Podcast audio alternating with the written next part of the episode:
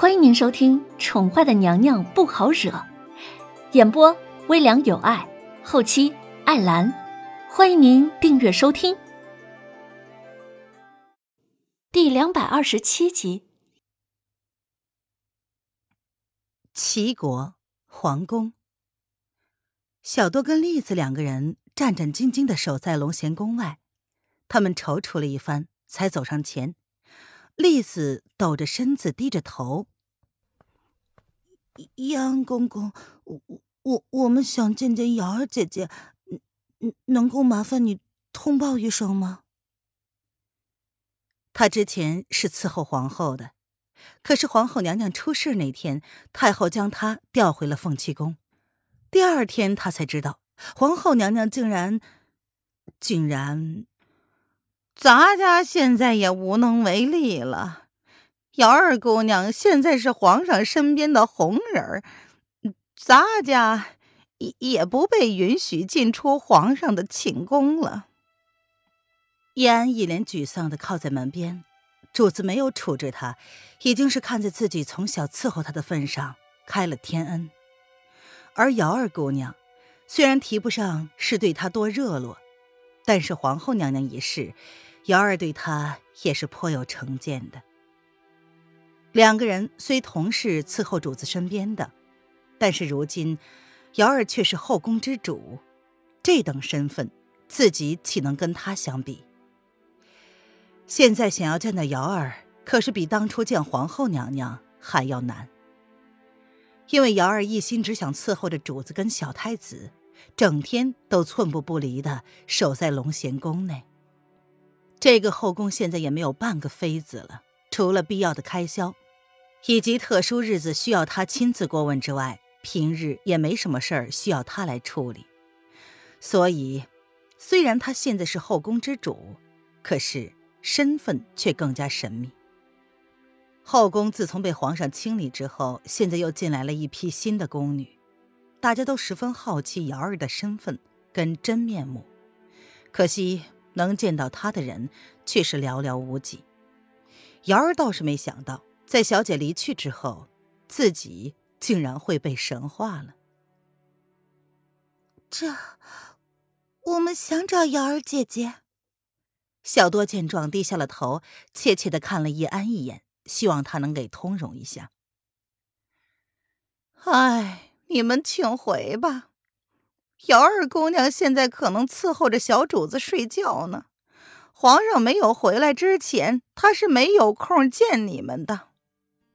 叶安摇了摇头，叹了口气，他还想见瑶儿呢，这样至少可以看一眼小主子。听说长得很像娘娘呢。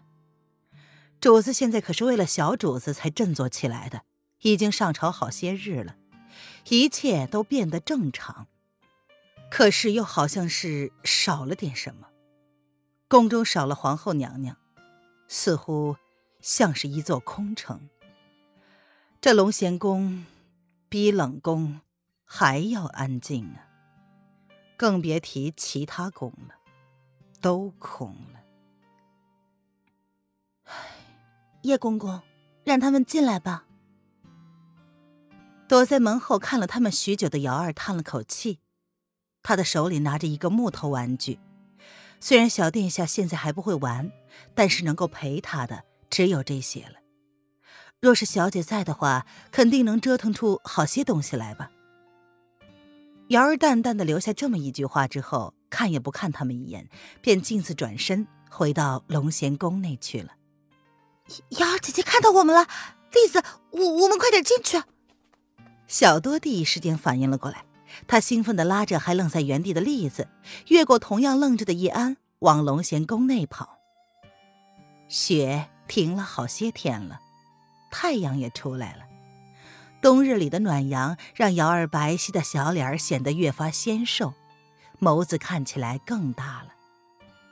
瑶儿坐在了院子里，手里拿着刚刚的那个玩具，温柔地摇着婴儿床。而瑶儿的身边，则是站着两个神情冷漠的男子，看起来就十分的不好亲近。这是皇上派给他的两个御前侍卫，武功奇高，只要瑶儿出了龙贤宫，他们就寸步不离的跟着。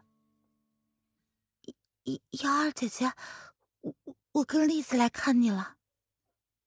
小多拉着丽子走到了瑶儿身前，他看着瑶儿眼前的摇篮，心中一动，想要靠近，却被两个侍卫冷漠的眼神给吓退了回去。小多看了一眼漠然的瑶儿，怯生生的说：“找我有什么事吗？”瑶儿淡淡的抬起了眸子，看了一眼低着头不说话的栗子，面上看不出是什么情绪。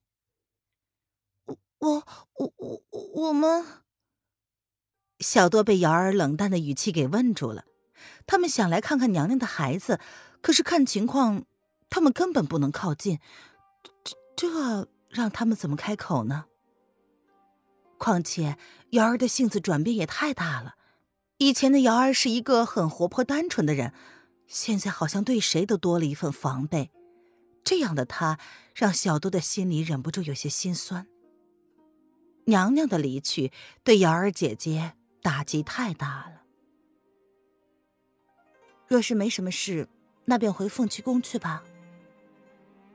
瑶儿将视线放回了小家伙的身上，只见小家伙睁大着眼睛，明眸皓齿。他吸吮着大拇指，一脸的好奇，蹬着小脚丫子，仿佛听得懂他们说话的样子。小家伙长得跟小姐更像一些，特别是那双眸子清澈明亮，时常笑，笑起来的时候简直就跟小姐一模一样，带着一点小调皮。小家伙只哭过一次，正是那一次哭，让皇上下了决心要振作的。或许正是因为那洪亮的哭声，让皇上的心重新活了过来。皇上之前日日都担心着小家伙会保不住吧？瑶儿唇瓣带着淡淡的笑意。或许宫中有人背后议论他，靠着皇上对小姐的爱，利用照顾小家伙的名义来接近皇上。这些流言蜚语，他早就已经没感觉了。小姐走了，那么就由自己来代替小姐，来守护小主子长大。瑶儿姐姐，我们是来看小殿下的。栗子见瑶儿身边的两个侍卫要赶他们走，心中一急，连忙在他们开口赶人之前，率先开了口：“小殿下现在很好，皇上不让陌生人靠近，你们可以回去了。”瑶儿闻言，语气淡淡的说。他知道栗子一直为自己没有保护好小姐而自责，他也是，跟在小姐身边那么久，却亲自为了她喝下了药引。小主子现在身上还有残毒缠身，若是有任何的不测，他万死难辞其咎，所以他没有资格去责怪任何人，更没有资格去安慰任何人。瑶儿姐姐，我们不靠近，我们就看一眼，就一眼成吗？小多咬着嘴唇，看着摇篮里不时有踢动声传来，心中的情绪难免有些激动。瑶儿比小多大不了多少，只大了几个月而已，可是她要承受的却比他们大得多。瑶儿姑娘，皇上说过。任何人不得靠近小主子半步，否则杀无赦。两个御前侍卫看瑶儿有动摇之意，便启唇冷漠的提醒：“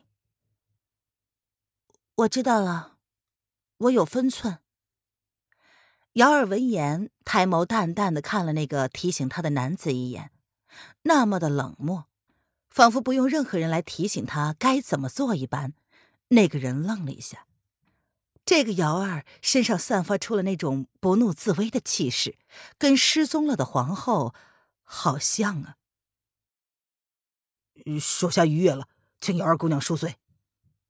男子见状，连忙低下头来，恭敬的朝瑶儿请罪。怎么说，他现在的身份也是尊贵无比的，虽然不是皇后，却掌握了整个后宫的权力，他可以拥有先斩后奏的资格。